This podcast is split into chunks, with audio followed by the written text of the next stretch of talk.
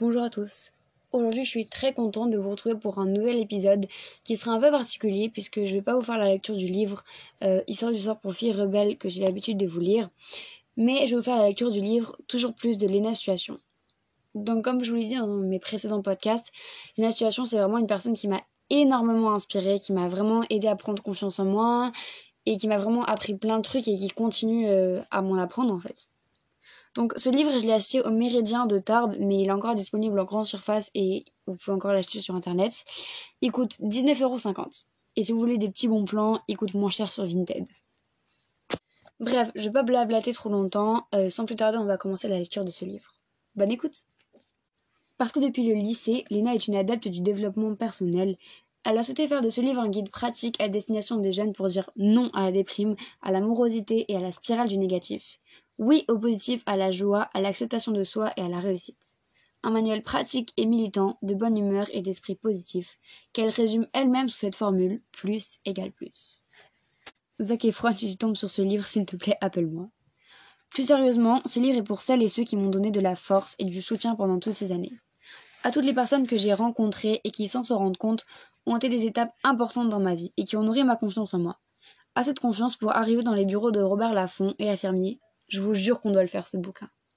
À tous mes abonnés, ceux qui m'apprécient et m'acceptent comme je suis, mais également ceux qui me détestent et qui vont tout de suite médire sur Twitter. J'espère que ce livre vous apportera de la joie, un coup de boost, de la motivation et de l'ambition, ou au moins un peu de divertissement.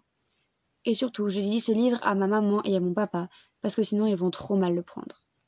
Introduction. À toi qui ouvres ce livre, pas de panique. Ceci n'est pas une autobiographie. Avant deux ans, ça serait gonflé de ma part de prétendre avoir une existence qui mérite d'être racontée dans ses moindres détails, ou de vouloir livrer des réflexions profondes sur le sens de la vie. Et d'ailleurs, si tu as envie de lire une autobiographie intéressante et sympa, je te conseille plutôt celle de Michelle Obama, Devenir. Bien sûr, je vais quand même te parler un peu de moi, mais juste pour t'expliquer que c'est grâce à certains défis, épreuves et événements que j'ai pu tirer des leçons pour mieux vivre au quotidien, devenir plus positive et réaliser mes rêves. Et quand je raconte ces anecdotes et épisodes de ma vie, c'est en toute sincérité et pour illustrer les conseils que je vais te livrer, que j'ai d'abord testés sur moi-même. Car des conseils et astuces, tu vas en trouver beaucoup dans ce livre. Depuis que j'ai commencé à devenir indépendante, j'ai lu beaucoup d'ouvrages de développement personnel pour apprendre par exemple à mieux gérer mon temps, à corriger le tir après une erreur, à faire face à une épreuve, mais aussi pour apprendre à mieux me connaître, m'accepter tel que je suis, assumer qui je suis et défendre les valeurs qui comptent pour moi. Après plusieurs années à compulser ces guides et en appliquer les recommandations, je vais aujourd'hui partager avec toi le meilleur de ces lectures et t'en dévoiler les trucs les plus efficaces. Ce livre ne va pas t'apprendre à voir la vie en rose, à être l'homme le plus heureux du monde en seulement 12 étapes ou à devenir milliardaire en 31 jours, comme j'ai pourtant pu le lire dans certains ouvrages de self-helps américains, mais plutôt de regarder et de cultiver le positif dans chaque moment de vie, au travail, en famille ou entre amis, pas seulement quand tout va bien, mais aussi et surtout quand tu traverses des difficultés. À chaque chapitre, tu trouveras des tests, des conseils pratiques, des exercices pour booster ta capacité à devenir un aimant plus, pour surmonter les soucis et les malheurs et mieux vivre ta vie. Enfin, j'espère qu'au fil de ces pages, ce livre deviendra ton aide au quotidien et pour dire non à l'amorosité, à la déprime et au négatif, et oui à la bonne humeur, à la joie et au bonheur d'être soi et à la réussite. Tu verras toi aussi comment le positif attire le positif. Ma méthode, plus égale plus. La méthode, plus égale plus. J'ai créé le petit symbole du plus égale plus il y a trois ans. Trillant de moi alors l'idée qu'un jour il serait aussi important dans mon existence et entrerait dans la vie des personnes qui me suivent. Ma formule laisserait les scientifiques dubitatifs. Mais j'aime l'idée d'utiliser des signes mathématiques avec une vision moins terre à terre. Plus égale plus signifie le positif attire le positif. Quand une personne positive, souriante et joyeuse entre dans la pièce, tu as envie de lui rendre cette bonne humeur qu'elle t'apporte. Le but, c'est de devenir cette personne et d'appliquer au maximum l'idée que dès qu'un obstacle négatif est posé sur ton chemin, il faut chercher et trouver une voie positive pour le contourner. Mon père me dit souvent plus égale plus, ce n'est pas des maths, c'est de la philo. Je sais que ça peut paraître très utopique et léger, mais faites-moi confiance. Au quotidien, cette petite équation aide à ne pas perdre de temps sur ce qui ne va pas et trouver une issue vers la lumière. Positif, adjectif.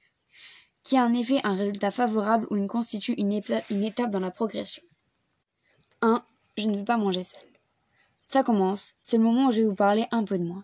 Attention, ce n'est pas de l'égocentrisme, mais je parle de mes expériences pour vous délivrer des conseils. J'ai besoin de partager avec vous mon chemin et mon évolution. Promis, ce sera rapide, je suis pas Proust. Peut-être est-ce mon côté scorpion, mais à la base j'ai un caractère assez sombre. Longtemps j'ai été une râleuse, jamais contente ni satisfaite de rien. Cela a commencé au collège pour des raisons qui n'étaient pas qu'astrologiques. J'étais une ado suiveuse. Lorsque j'étais entourée, je n'avais pas une personnalité très affirmée.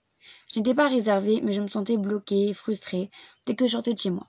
À l'époque, je me cherchais, et le plus important pour moi était de faire partie d'une bande, d'être dans un, dans un groupe, d'imiter les autres, quitte à surjouer la bad girl ou à lutter contre mon véritable caractère. Cela dans l'unique but de m'intégrer et de ne pas être seule, car pendant toute ma jeunesse, j'ai vu la solitude comme une honte. Je sais pas toi, mais dans mon collège, manger seul était anormal. On était vu comme un loser. Si on m'avait dit que huit ans plus tard, mon plus grand plaisir serait de boire un verre seul en terrasse, et que la clé du bonheur, c'est avant tout d'être heureux avec soi-même. De retour chez moi après les cours, lorsque je retirais mon sac ISPAC de mon dos, cette fausse personnalité disparaissait. En famille, j'étais plus à l'aise, je retrouvais ma joie de vivre. Et tous les matins avant d'aller à l'école, j'enfilais à nouveau mon ISPAC et mon masque négatif. Je vous rassure, c'est un peu le propre de l'adolescence qui n'est pas une période facile. D'ailleurs, faire partie d'une bande ne m'a pas empêché de me faire harceler par les membres de cette même bande. Ils se moquaient de mes cheveux bouclés, par exemple. Et cela me blessait autant plus qu'ils étaient mes amis. Si je vous raconte cette histoire, c'est pour vous dire que l'entourage est très important et que sans s'en rendre compte, on entretient tous des relations plus ou moins toxiques. Comme dit le psychanalyste Sigmund Freud, avant de vous diagnostiquer une dépression ou une faible estime de soi, assurez-vous d'abord que vous n'êtes pas juste entouré par des idiots. Au collège, j'étais prête à tout pour faire partie de ces populaires, quitte à me faire du mal. Et le pire, c'est que je n'en avais évidemment pas confiance. Je me sentais mal sans savoir vraiment d'où ça venait. Ce phénomène a toujours existé. Mes parents dans leur école en Algérie l'ont vécu. Mon petit frère de 6 ans, mon cadet, l'a vécu. Les petites filles que je gardais me l'ont raconté aussi. Bref, rien n'a changé. J'étais triste et je pleurais. Je n'en parlais à personne. Avec du recul, la tristesse a laissé place à la révolte. Chacun fait comme il peut pour survivre à la cour de récré. C'est un lieu rempli de méchanceté, et encore j'ai eu de la chance. J'étais une enfant privilégiée, en bonne santé et pas trop mauvaise en classe. C'est bien pire pour ceux qui ne parlent pas français ou qui viennent de milieux défavorisés la terrible hiérarchie de la cour du collège. Les populaires, ils ignorent les normaux et méprisent toutes les classes inférieures. Ils sont bons élèves mais pas trop, influents et souvent influents et souvent insolents, grands consommateurs et toujours à la mode. Ils ont des centaines d'abonnés sur Insta. Les swags, ils sont stylés mais ne souhaitent pas devenir populaires, trop de pression. Les normaux, ils passent inaperçus et en sont bien heureux.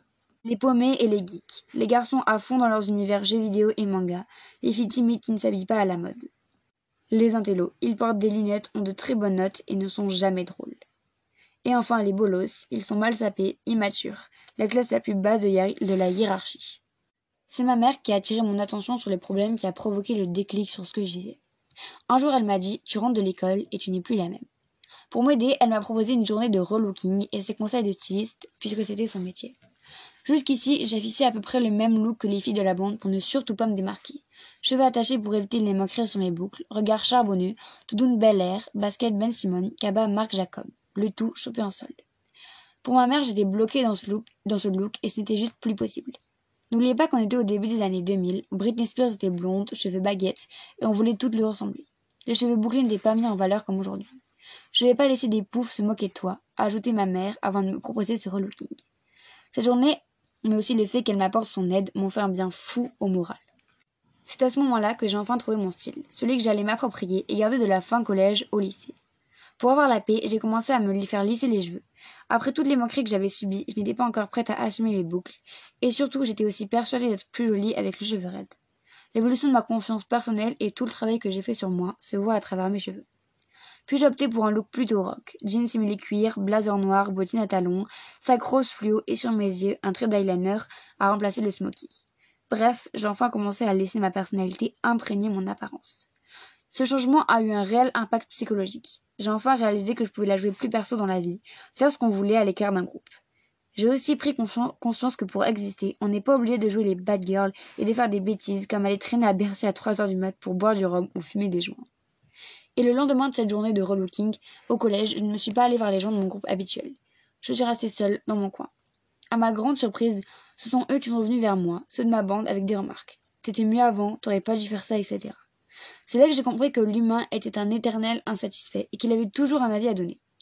On ne peut pas empêcher les gens de parler, de juger, mais c'est à nous de décider quelles paroles on doit prendre en compte, positives ou négatives.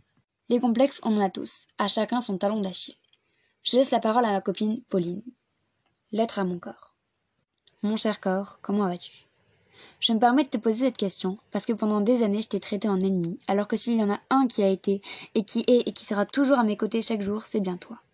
Pendant longtemps j'ai pensé que tu seras celui qui dicterait mon bonheur, que ta forme et ton poids m'autoriseraient à aimer ou à être aimé, que ma valeur découlerait de ton image. Je t'ai systématiquement blâmé pour tous les malheurs, pour tous mes malheurs. Il me fallait un responsable. Tu me semblais le mieux placé. Et un jour, après t'avoir poussé à bout, tu as fini par ressembler à ce que j'avais toujours voulu pour moi. Je me rappelle m'être dit et t'avoir dit Ça y est, je vais enfin pouvoir être heureuse, tu vas arrêter de me gâcher la vie. Guess what? Tu étais telle que j'avais toujours rêvé, j'ai même cru t'aimer à cet instant. Pourtant, j'ai vite réalisé que je n'avais toujours pas confiance en moi malgré ça, que je ne m'aimais toujours pas et peinais encore à me trouver jolie. C'est à ce moment précis que j'ai enfin compris que mon bonheur ne se réduirait jamais à ton simple aspect, à ta forme, à ton poids. Cela semble si facile de l'écrire et j'ai pourtant tellement de mal à le comprendre. Je suis toi, mais je ne suis pas que toi. Mon identité et mes valeurs ne se résument pas qu'à ça. Le bonheur ne dépend pas d'un chiffre sur une étiquette. J'ai préféré croire les avis d'inconnus à ton sujet plutôt que de mettre mon énergie à te défendre, à croire en toi, à être fier de toi.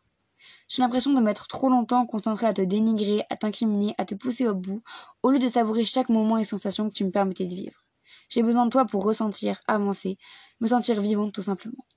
C'est en te regardant d'un œil bienveillant que j'ai enfin vu le sport comme un moyen de te rendre plus puissant, au lieu d'être un outil de torture qui m'amènerait seulement vers un physique jugé idéal.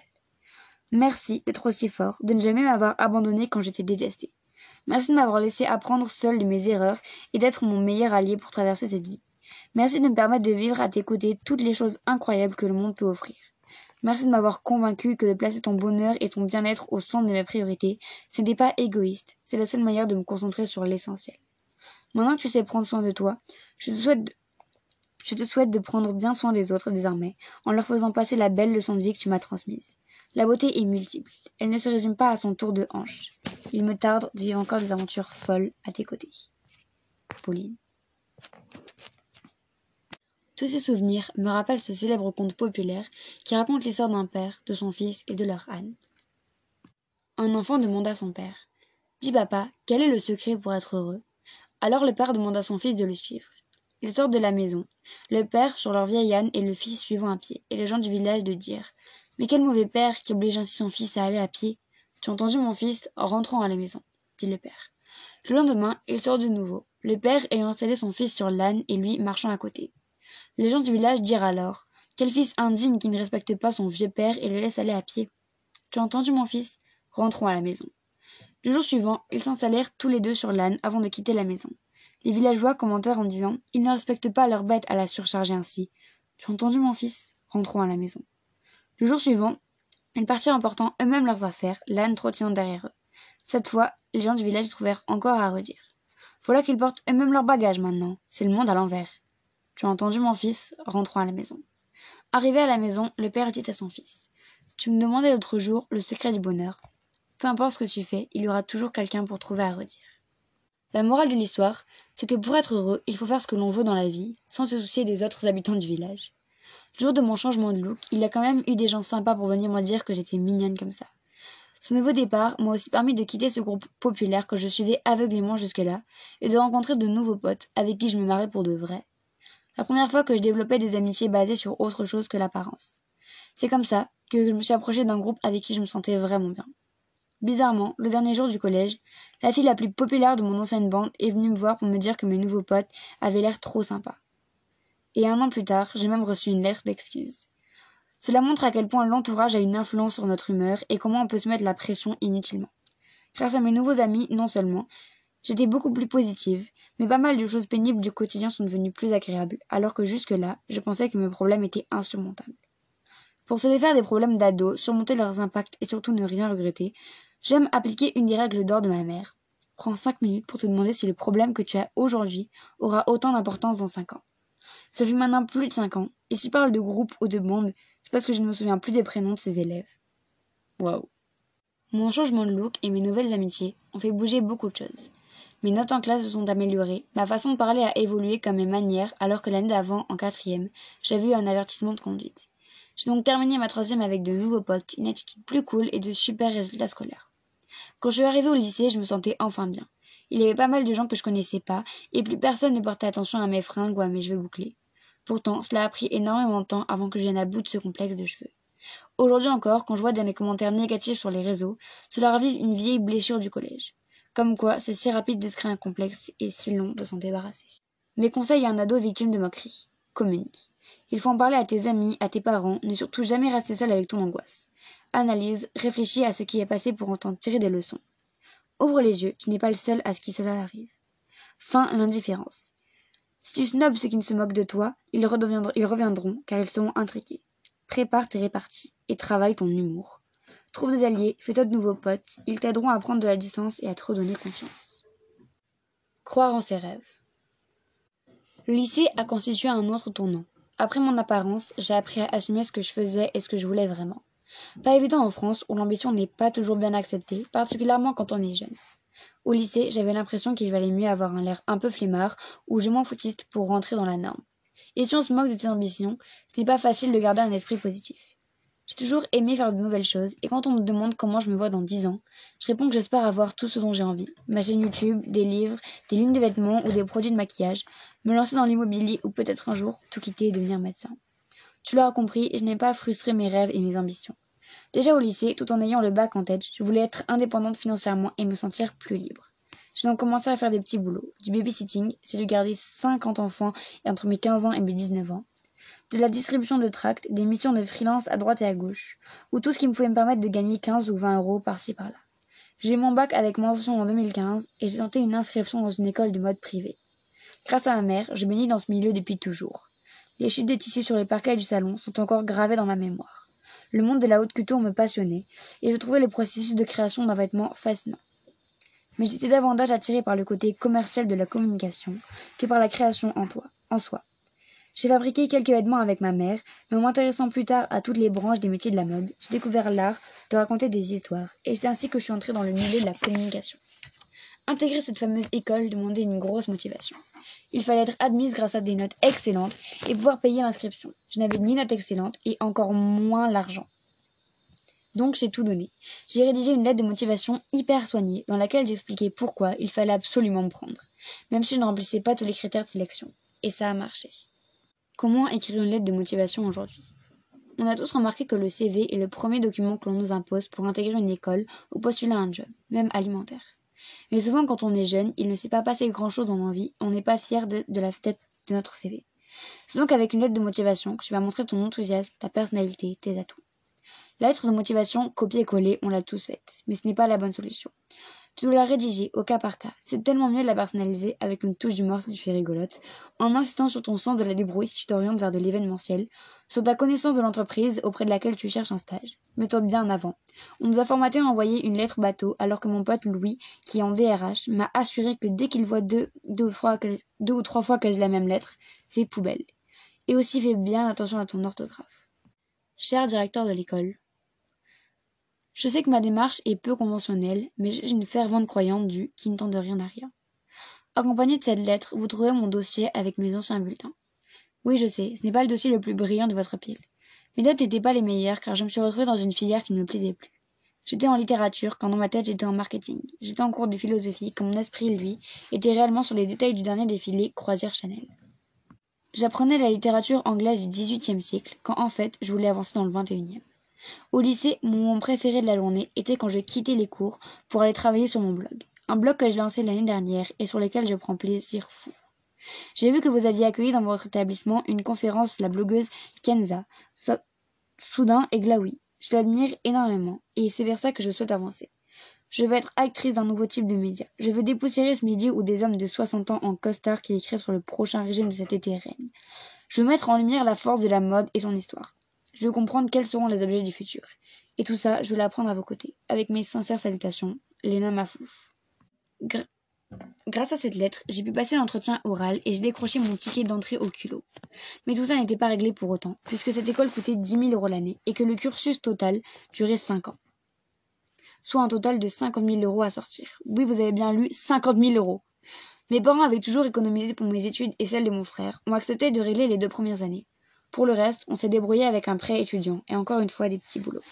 C'est là que je suis complètement sortie de ma zone de confort et que je me suis découvert une ténacité et une force de travail que je ne connaissais pas. En entrant dans cette école, je ne visais pas seulement le diplôme, je voulais accumuler les contacts de l'expérience. À ce prix-là, autant prendre tout ce qui est proposé. À côté des cours, j'ai continué à travailler. Tout ce que j'apprenais à l'école, je le remettais en application à l'extérieur. Et ce que j'apprenais à l'extérieur m'était utile à l'école. Surtout, je voulais continuer à être la plus indépendante possible et financièrement, au moins pouvoir me payer toutes mes, toutes mes extras. Gagner de l'argent pendant mes études était d'autant plus important qu'à la fin de la troisième année, il y avait un séjour scolaire de six mois à l'étranger qui était à nos frais. En fonction de nos notes et aussi des moyens de chacun, les élèves étaient amenés à choisir entre New York, Londres ou Milan. New York étant bien sûr la destination la plus prestigieuse. Mais la grosse pomme était réservée aux meilleurs élèves et surtout, il fallait prévoir une enveloppe globale d'environ 25 000 euros pour l'école, le logement et le quotidien. Oui, moi aussi, ça m'a fait un choc au début. J'ai donc redoublé d'efforts pour pouvoir décrocher mon ticket. Je faisais toujours du babysitting, mais j'étais également agent d'influenceur. Je n'étais pas encore influenceuse moi-même à l'époque. Attachée de presse ou encore community manager pour deux marques différentes. Et tous les samedis et dimanches, j'assurais l'accueil dans un tas pour enfants à Paris.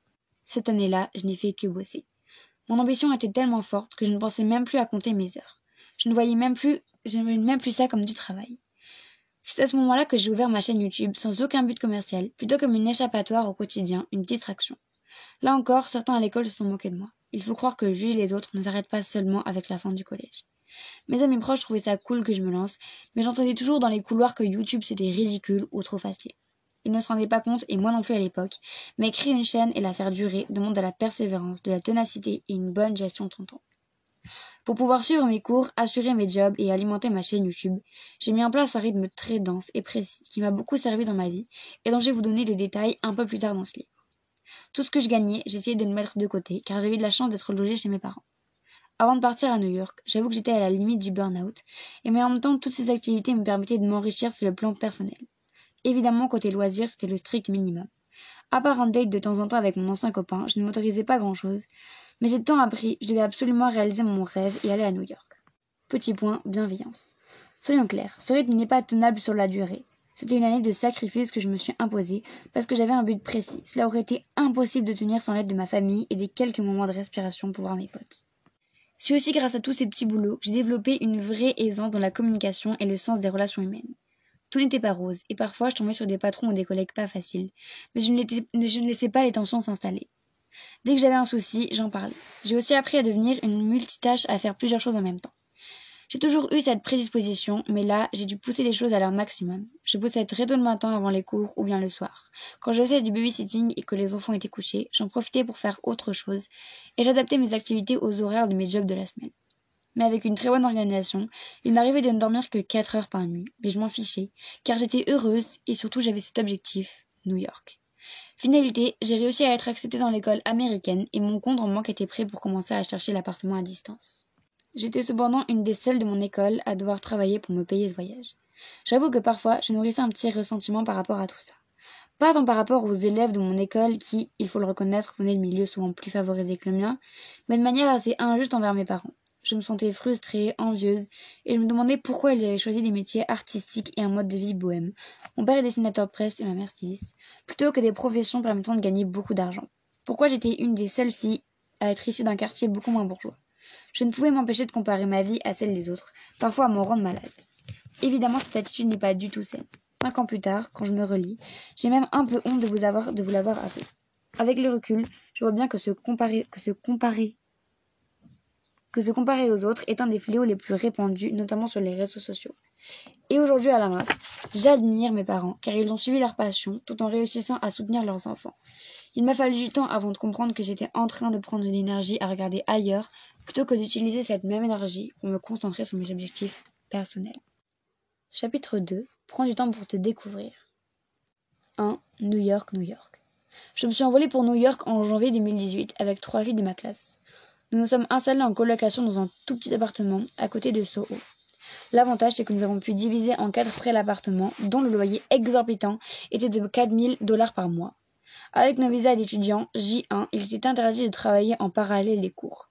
Il n'y avait donc que deux chambres et on dormait à deux dans chaque lit double. Puis nous avons découvert l'école de communication et marketing mode et luxe qui nous accueillait. Elle se trouvait dans un grand campus qui regroupait cinq établissements, dont l'un de l'Empire State Building et du Flatiron.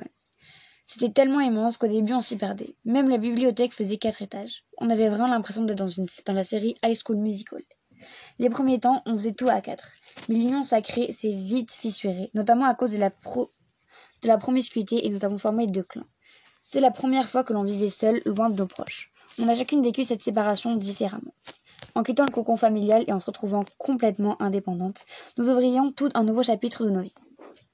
De mon côté, j'avais très bien vécu cette séparation avec mes parents, mais c'était plus compliqué avec mon copain de l'époque. Vivre une relation à distance, ce n'est jamais simple. Comment bien vivre en colocation? C'était la première fois que je me retrouvais dans une telle situation de clash avec des copines, à vivre ensemble sans s'adresser la parole pendant des semaines. Mais j'ai retenu quelque chose de cette expérience. Si tu veux vraiment connaître une personne, vis avec elle au quotidien. Paye ton loyer en temps et en heure. Accepte les différences. Répartis les tâches ménagères dès le début. Ne laisse pas traîner tes affaires. Respecte le sommeil de tes copains. On a tous un rythme différent. Organisez-vous pour les repas. Discute de ce qui te dérange avant que ça empiète sur l'entente. Respecte l'intimité de tes colocs. Les bases d'une amitié saine. Dans l'amitié, il y a des hauts et des bas. Il faut se faire à l'idée, il faut accepter l'idée que tes potes, même si tu les aimes, ne sont pas parfaits et qu'il ne sera difficile de les faire changer. Ils peuvent être radins ou alors jamais à l'heure, et parfois cela nous agace tellement qu'on ne voit plus leur qualité ou ce qui nous plaît chez eux. C'est là que des tensions et des heures apparaissent. Voilà comment les éviter ou les dépasser. Accepte tes amis avec leurs défauts, si bien sûr les qualités qui font que tu les apprécies restent supérieures à cela. Dis-toi que toi-même tu n'es pas parfaite, que tu n'aimerais pas qu'on te fasse sans cesse des reproches et qu'on te demande de changer. Évite de donner des conseils à l'emporte-pièce, on ne peut jamais être sûr de ce qu'on a raison. Évitez de se mêler d'argent et amitié. Ne critique pas les autres, amis ou le couple de tes potes, même si tu ne les, les approuves pas. Ne sois pas dans le jugement. Imagine qu'on te jugerait sans arrêt. Garde la porte ouverte au dialogue après un désaccord. Eh bien, écoutez, je pense qu'on va s'arrêter là pour la lecture euh, pour cet épisode. Déjà, on a commencé à faire 30 minutes de lecture, donc c'est beaucoup. Je vous remercie à tous d'avoir écouté ce premier épisode de la lecture du livre, toujours plus de Léna Situation. On se retrouve très bientôt pour la suite. A plus